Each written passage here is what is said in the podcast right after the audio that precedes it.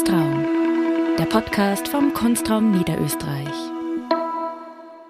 Dear listeners, welcome to another podcast episode of Im Kunstraum. My name is Frederike Sperling. I'm the new artistic director of Kunstraum Niederösterreich, and I'm very happy to be continuing this podcast format. In our annual program 2023, which works under the motto Sensing the Heat, we focus on the ecological crisis and bring together an intersectional range of perspectives on it. Our current exhibition, Matrix Bodies, kicks off this program by laying the groundwork, if you will. The works in the show are from the artists Eglė Budvytytė, Seba Calfuqueo, Katerina Gobi, Nona Inescu, Joseph Antiam and Sophie Utikal, and variously tackle the relationship between human and nature. In the global north, ever since the industrialization, this relationship has been dominated by the narrative that mankind was the radical opposite to nature. Needless to say, this narrative is more and more eroding in light of freak weather, resource scarcity, and lately the pandemic. But not only this, Human exceptionalism has been unmasked as an illusion by the very existence of other cosmologies. In their video Trayenko, for instance, the artist Seba Calfuqueo, themselves a Mapuche, illuminates the irreducible oneness between human and nature that the Mapuche, an indigenous people in Chile, have been and still are cultivating and living since centuries. But of course, next to the Mapuche, there are many other indigenous peoples living around the world sharing cosmological similarities, thus, similarities in their way they position themselves in the world. But certainly, they also variously share the struggles in having their spiritual and material livelihoods being acknowledged. In order to add more complexity to this field, we've invited Edson Krenak, an indigenous activist, writer, teacher, and PhD candidate at the University of Vienna. Hello, Edson. Hello. Thanks for being here. Um, Edson Krenak holds a degree in linguistics and lit theory from the Federal University of São Carlos in Brazil he works as a speaker and trainer at the UKA Institute in Brazil, and as a writer, he won the 10th National Tamoios Award for Indigenous Writers in Brazil. Edson Krenak has been teaching languages, literature, and decolonized history in middle school and high school in Brazil and Austria. For 10 years, he has worked in Brazil with the indigenous rights movement, promoting indigenous cultures and indigenous literature in schools, universities, and cultural institutes. Edson Krenak works with cultural survival in indigenous led organization. Edson, I would like to start our conversation uh, by picking up on the term indigenous. Um, could you elaborate on what this term means to you and under what circumstances it may be used? Okay, thank you, Frederic, for having me here, and congratulations on the on the show.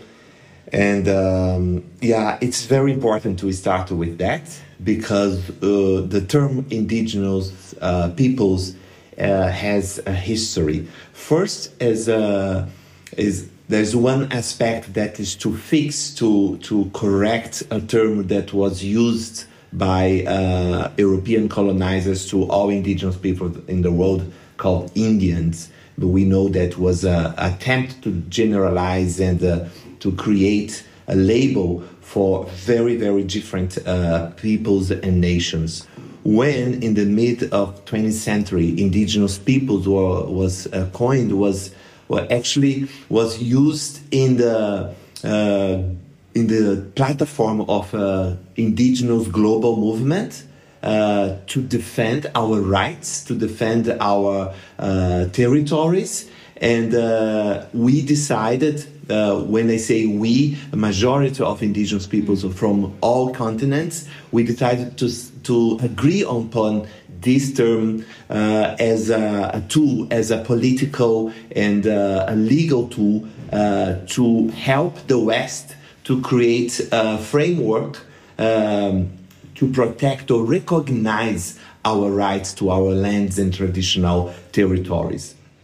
I understand that many of our relatives they don't like this term, this term because somehow it uh, hides uh, who we are, our differences. But uh, the positive aspect of these terms is is, is the, that way we uh, we have been used using this term gives us a power, a platform for dialogue to help states, uh, international organisms like uh, United Nations to dialogue with us and to hear our voices. So it's basically an essentialist uh, term or word, but it, you use it strategically. Exactly, exactly. That's why we highlight that it's important to use a plural form of mm -hmm. this term, mm -hmm. uh, mm-hmm. peoples yeah. Because indigenous people uh, refers to only one nation, mm. only one uh, uh, First Nation, one ethnic group, one uh, Aboriginal group. But when we use indigenous peoples, uh, we are highlighting that there are many different of us, but we share some different, some similarities. Uh, that, for example, that unite us under this, uh, as I was mentioning, legal framework to defend our rights to our territories. For example, we are all indigenous peoples all over the world. We are descendants. We are the same people that were here in our traditional territories before the European colonizers arrived in our lands. We also have the same struggles to defend those traditional territories we have a deep connection and closeness to the land, to the territory. We have a connection that cannot be explained by economical or, or political or territorial terms. But in, in general, our connection to our territories, to our land, has a holistic, mm-hmm. uh, sacred uh, aspect, nature that uh, highlights uh, our identities, our cultures, and our interdependence to, with nature, with uh, land, and uh, uh eventually with uh, Mother Earth. And I would like to zoom a little bit into that holistic um, worldview, basically, because I mean, the backdrop for our conversation is um, this notion that yeah runs through Matrix Bodies through this show that yeah human and nature are basically inseparable. Would you mind sharing with us yeah how this really resonates with the cosmologies of your community of um, Krenak people? Krenak people uh, in Brazil share many um, perspectives with other indigenous people from the, the, the Brazilian lands, the biomes we call, as we call today, the Caatinga biome, the Cerrado biome, the Amazonian, where there is uh, the, the um, Amazon forest biome, that we see um, nature. Uh, uh, let's say, let's phrase it in another way around. We see humans uh, as manifestations of the territory, of the land. We are part of the land. Uh, ecology, for example, is not something out there. We are ecology. We are part of that. Uh, in my own people, we say we are uh, one. I is we. We is I. Then uh, we share also uh, a concept that uh, of culture and nature that clashes with a West view. For example, we uh, many anthropologists, philosophers, and uh, uh, scholars they have been like discovering, researching, writing about this concept of how indigenous peoples uh, see nature. Actually, uh, let's use nature as opposite to uh, opposite to culture. In the West, we say that there is one nature and many cultures, but for us we have one culture in many natures. What culture is that? The culture of the, the human uh, uh, um, Mother Earth, the culture of Mother Earth. All animals, all plants, all stones, living uh, bodies that we see, a river, a mountain, they are part of this only one culture of humanity. For them, for us, they are humans, and for for them, we are humans. We are part of the same family. And we share many natures, many ways to express this culture. And when we see that, the world that way, we, uh, we are not going to destroy it.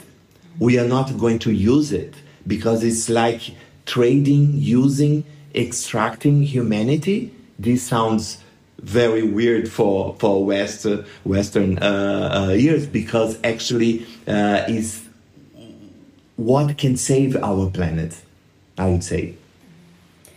We're gonna dive a little bit into um, yeah the various facets perhaps um, of ecocides, but before doing that. Um, I wanted to focus a little bit on the historical roots um, of ecocides, of the exploitation of nature and humans. Mm. And um, as we all know, the spiritual and material ecosystems of many, if not all, indigenous peoples are under attack today. Mm. And this is mainly due to deforestation, industrial agriculture, mining, among other things, you name it. But before we zoom into the details of this, um, could you um, elaborate a little bit on where you see the beginnings of this? Mm-hmm. Well, uh, thank you for the important question. I'd like to to start uh, playing a little bit with uh, the, the one definition of ecocide.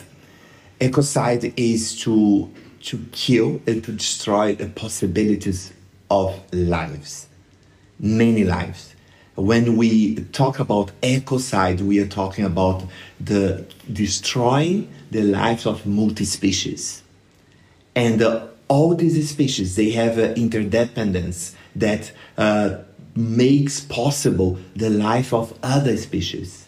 If we engage in an ecocide project, as it, I, in my understanding, started 500 years ago with colonialism, we are killing the possibility of life of multiple species on the planet.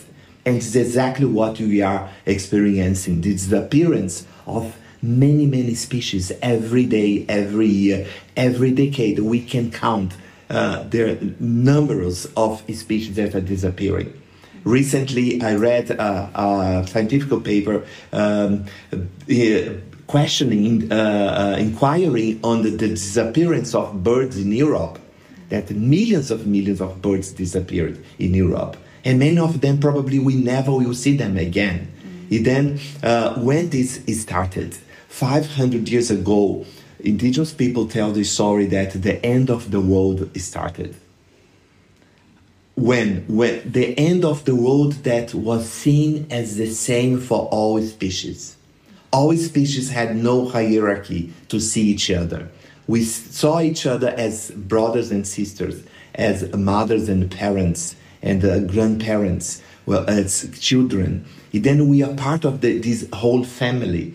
But then when this uh, idea that human can be separated from nature, creates something that uh, uh, I don't know where they, they come from this with this idea of civilization that would be different than than uh, um, non-civilized people. Then these non-civilized civilized people could be uh, enslaved and this mentality of enslaving people uh, was applied systematically, enslaving animals, enslaving nature, enslaving uh, forests. Uh, uh, all types of species. And then this um, economic mentality, when assumed the predominant position in our society, um, started this process that we called uh, colonialism, but colonialism has many children. One of these, the, children is capitalism. What is capitalism? Capitalism is this mentality that uh, you can accumulate uh, rich, we can accumulate uh, uh wealth uh, in detriment of other species of life. When money, material things uh, things that are not even nowadays uh, palpable. We cannot see it, this uh, wealth anymore, when this becomes more important than other things. Um, recently, I, I heard someone saying that you can define a culture asking who is sitting on the throne. When the Western society decided to uh, sit on the throne, this attitude towards nature, extractivism, destruction, trading everything, then we start the, the another child of colonialism that is ecocide. Before, who was sitting on the throne actually was nothing. When no one was sitting, there was no throne.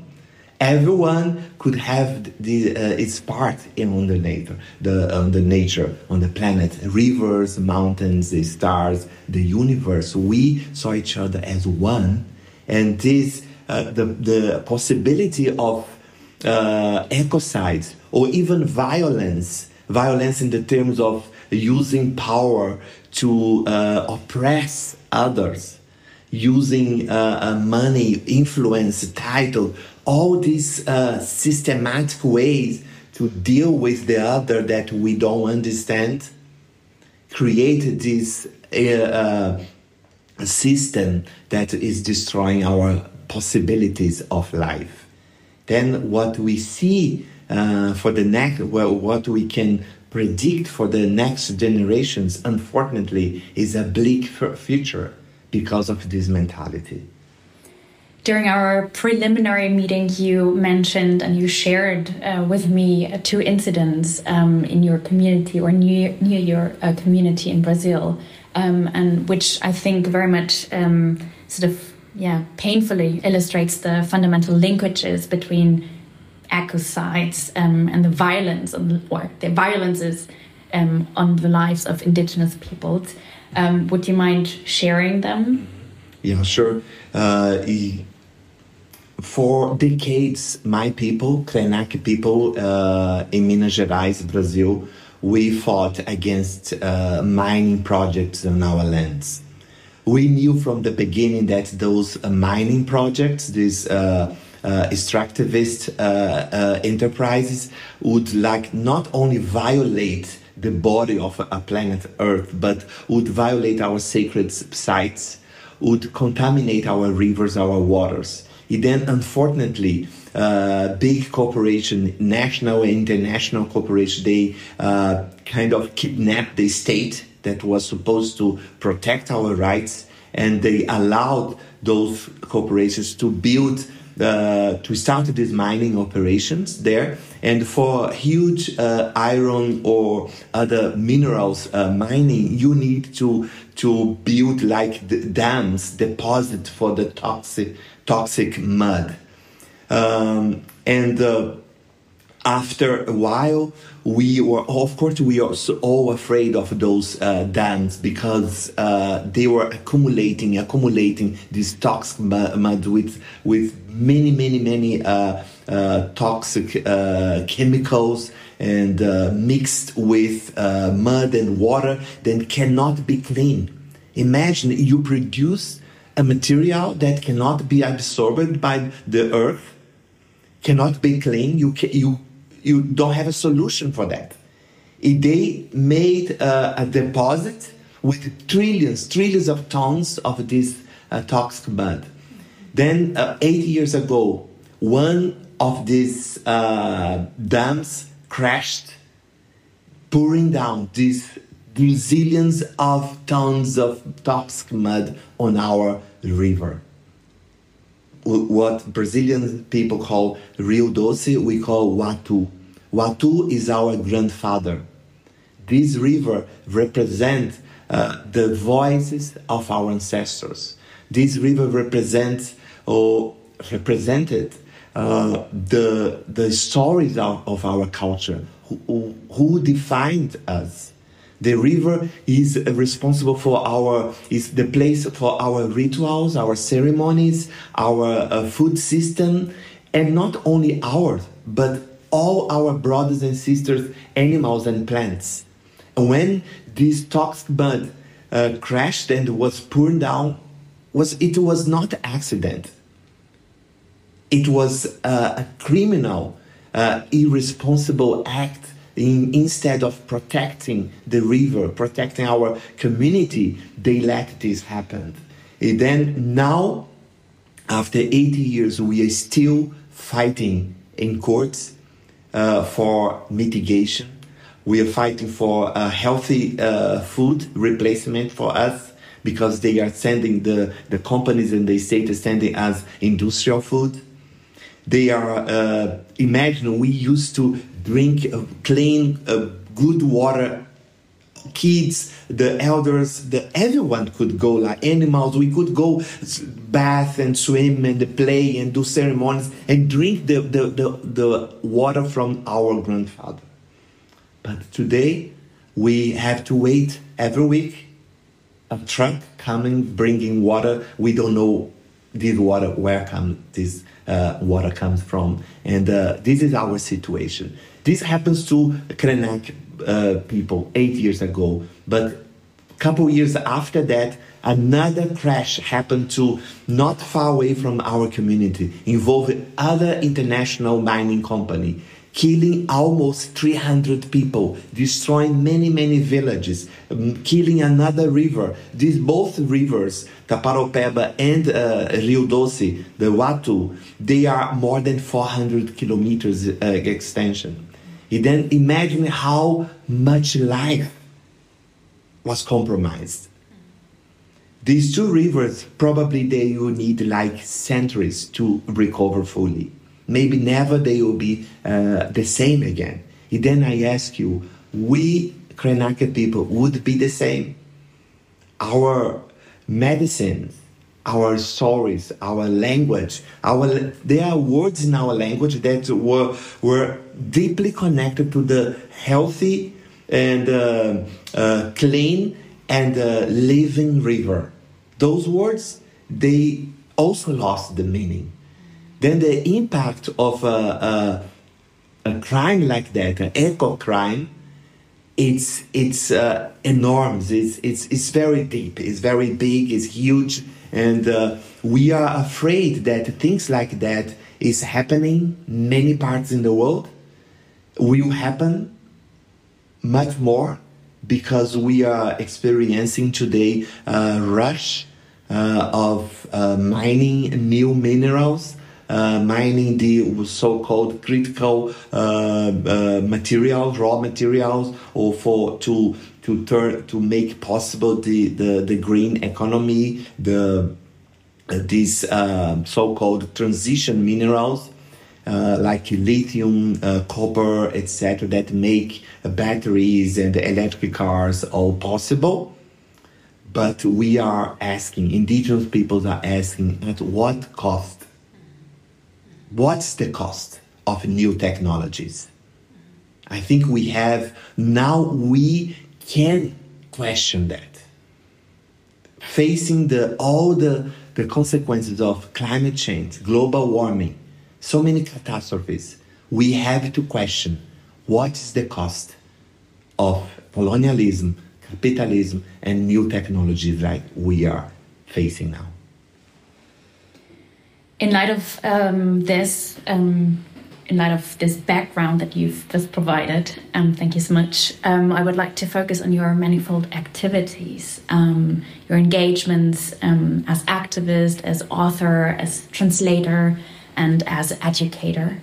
I'm wondering how do you understand your activism and how does it manifest? And is there actually a distinction between your role as activist, educator, and as a author for you?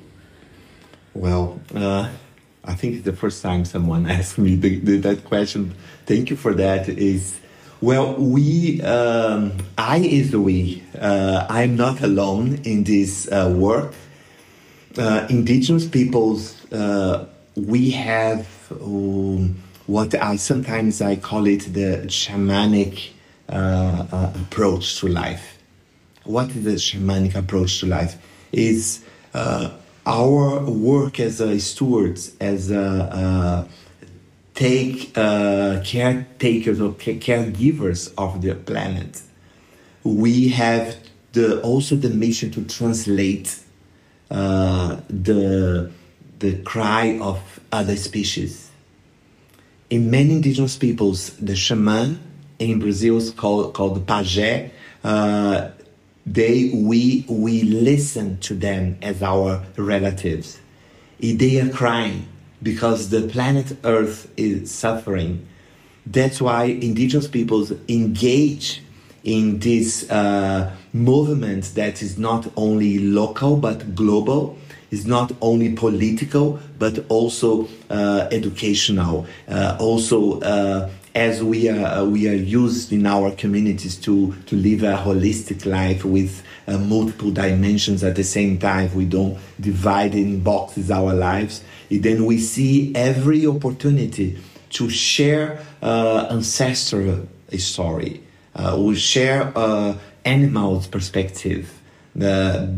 considering that this animal actually is not an animal but is a, my relative, is is someone that is concerned about us, the future of human beings, because actually the cry of nature is about the the possibility, the threat uh, on uh, human life on the planet. And then the indigenous activism that I am engaged at Cultural Survival, UKA Institute, and the other friends from all over the world uh, at, uh, for example, UN uh, forums, the, the uh, we mentioned many events that happen, The COP, for example. Uh, we, we are there to, to voice the, this cry we are there to represent many, many, many communities that they cannot go. Uh, they can uh, sometimes they they send us literally as uh ambassadors of nature to, to look. We have to defend our home because indigenous peoples are not defend our own territories. We actually don't even have this concept of ownership or property we are defending a home that belongs to all species, but there is one that doesn't know. Humans doesn't know that they are putting fire on this house or this home, and uh, we everybody gonna be homeless, right? Humans are on one boat. Everybody, indigenous, Europeans, Africans, Asians, if we can call them that way uh, by the continent we belong to the same boat of humanity and we cannot consider like one party will going to sink the boat other part will be saved no if you one part of the boat it's being destroyed. The whole boat boat will sink and everybody will lose their lives. Then uh, our work is is plural it's multiple because we always bring all these voices not only voices of our communities, but voices of uh, multi-species, voices of uh, beings or worlds that we uh, we don't see much in the city, right? Uh, because the city we see only one road and one way of seeing life. Uh, then we we want to bring this message that other lives, other other possibilities matter, and um, it's important to to also to translate that into language or to ways that politicians, mm. Um, lawmakers, and uh, businessmen and the civil society in general can understand. That's why we we we learn to speak English, German, French, other languages that are not our mother tongues because we we're not afraid of the other. We uh, we don't transform the other in monsters. We just wanted to live everybody in a healthy environment, in a house that is good for everyone. This is our message. Um, perhaps we could um, also focus a little bit on um, how specifically you navigate these different contexts um, and also what role translation plays in your activity, in your role as author, as translator, and how this very act of translating is also an act of um, activism, if you will? Well, um, I think the best way to answer that is to is to try to walk uh, more than half of the bridge, you know, because we know that every time when we let the others come across the entire bridge for us, the others is the, the colonial powers, mm-hmm. the West. Then we go to this other that uh, they have this menta- colonial mentality uh, to translate our words. We understand that translation has some challenges. One of the challenges is, is uh, loss of meaning, loss of dimensions, context, and the backgrounds, and the loss of uh, even uh, uh, really a deep uh, significance of the, what we wanted to say. But we see translation as an invitation to talk, to that for dialogue. For example, we are struggling now uh, here in Europe to convince uh, corporations and the European Commission to, uh, well, let me give a context. There is a new legislation that is, is a drafted now, but it seems that it's a final draft. They will approve that will uh, be forced, enforced for all European countries. That is called uh, the Corporate Sustainability uh, uh, Due Diligence Directive. They wanted to uh, give guidelines and uh, to co- corporations, European corporations, to mine and to work with uh, those minerals and uh, those uh, activities overseas uh, in an ethical way. They wanted to do that good intention, but you know who they left outside? Indigenous peoples. Indigenous peoples are the best stewards, guardians of the planet. I will give you two numbers. We, in spite of we are probably less than 2% of the planet uh, population, we protect 82% of the biodiversity the, on the planet it's our lands. We are very good to do that because we protect our home. And this biodiversity is responsible for the life for all humans, for all species.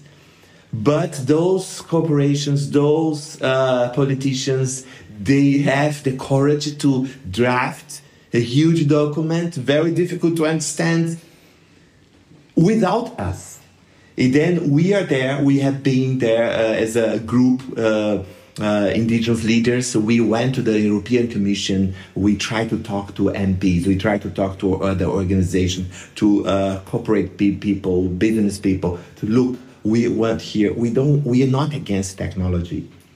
We want. We are here to translate words that you don't know, you don't understand. Mm-hmm. I would like to focus a little bit on um, what you've mentioned earlier the notion that in the culture of um, Krenak people, there is no I. There is basically the individual doesn't mm-hmm. really exist as a sort of concept.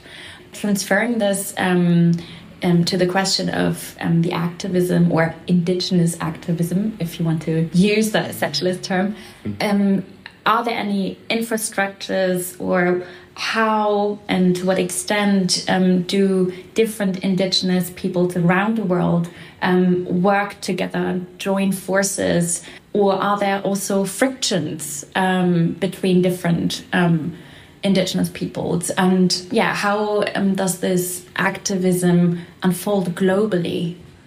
Yeah, very good question. Well, I don't know if I can really uh, cover all aspects of this. Uh, question, but uh, in my answer. But what I can say is. Um, we we indigenous peoples are not we are not essentialists. We don't uh, believe in one single narrative to solve a problem.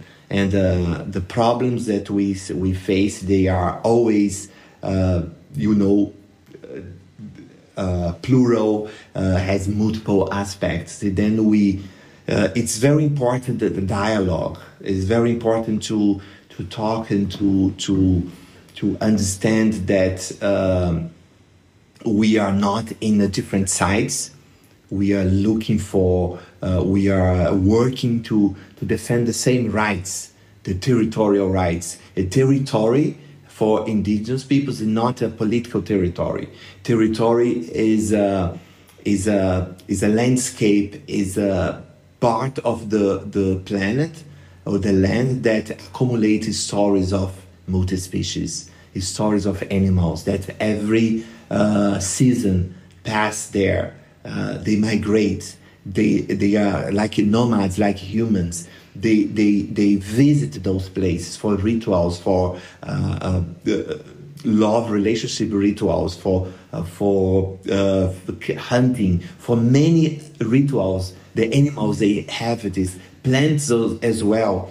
Plants, they, they visit pla- different places. There are always seeds traveling, uh, wings uh, in a, a, perfect harmony with the land. And uh, many times, of course, crashes happen and uh, uh, frictions and uh, because life is that way it's like how we we make other stronger and when we challenge our views our concepts um, unfortunately, this is uh, thanks to many anthropologists. They have this sense that indigenous cultures they are stable, they are frozen time and they don't change. In many people in the West, they have this perception as well that indigenous cultures they never change. They are always that way. No, our cultures are, uh, if I can use this term, our ways of uh, knowing, living, understanding, uh, uh, translating is always t- changing all the time. As, for example, for the Munduruku people, for a very short time uh, ago, they uh, women were not allowed to speak uh, out outside of the community, only inside of the community. But the pressure from the state power, the cooperation on the territories the communities. The men, they understood that, look, we need the women. And also many women leaders inside of the community. Look, uh, our men are not doing a good job. I think we have to take over. They took over, and now we see many, many Munduruku leaders, also Krenak leaders, uh, uh, they are women uh, we have other genders also represented in the in these new leadership roles because we are here to protect the land. We are not here fighting for power. Maybe we could finish um, our conversation um, by the question what role you think literature um, can play um, in activism or as activism. And also, I think um, you brought a poem uh, to our conversation, and perhaps we could end up on that note. Yeah, amazing. Well, um, literature is, is in my heart because uh, literature is kind of one of the art that is in love with storytelling, right? And uh, indigenous peoples all of the world, we love stories. We love storytelling. We are stories. Every person, every thing you see in our communities, in the world, in, the, in this universe, is a story being told, a story being shared, and uh, we literature has this power to disconnect people from the to-do list, from the the mechanical world, uh, right? Then literature has this power to uh, activate our imagination. And the imagination is a form of knowledge, very, very precious. Uh, literature has a power to unlock uh, secrets of the other worlds, also the future worlds that we dream of, the, the dreams of the land, the dreams of other animals, other species can be translated into into literature. Then uh, I think literature is uh, kind of uh, one of the master narratives to uh, reach out to all type of people on the planet because everyone uh, children, elderly people, everyone like a form of literature. Even people that don't read books, they love to listen to a poem. They love to listen to uh, beautiful text transformed into a, a, a song or a composition. Then literature kind of uh, is present in many, many aspects of our lives. And uh, I believe that literature is powerful because of that. And um, I love to read uh, my relatives from other countries. I'm sorry, and uh, one of them is a, is a poet that I have been reading, especially during this uh, pandemic, the last three years. Um, she's um, a Cree uh, from a Cree indigenous nation in U.S.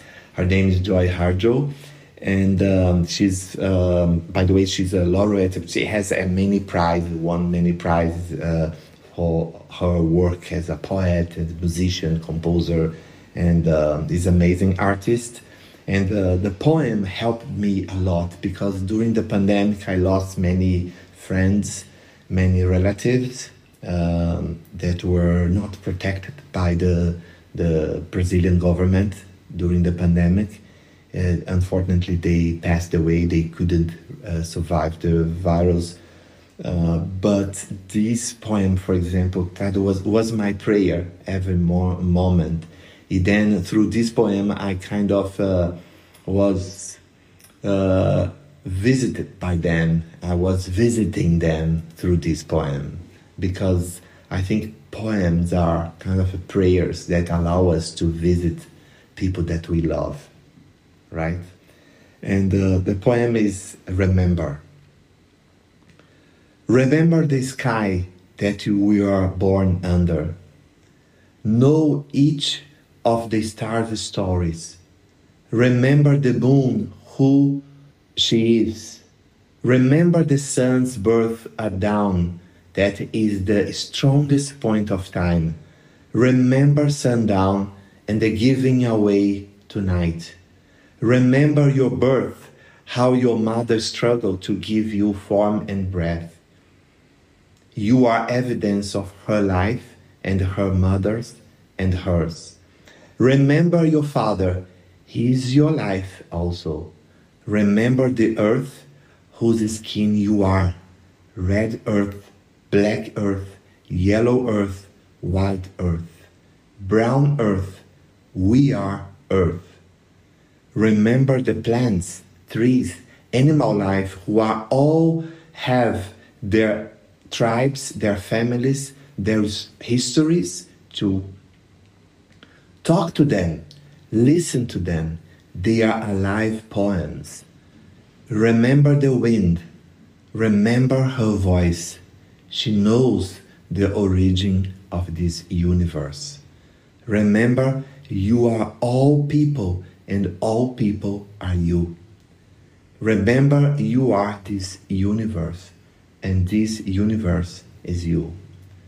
Remember, all is emotion, is growing, is you. Remember, language comes from this. Remember, the dance language is, that life is. Remember. Thank you very much Edson Krenak for this poems, for this conversation. Um, thank you. You are welcome. Thank you too. And I wish you all the best. Rere Borum.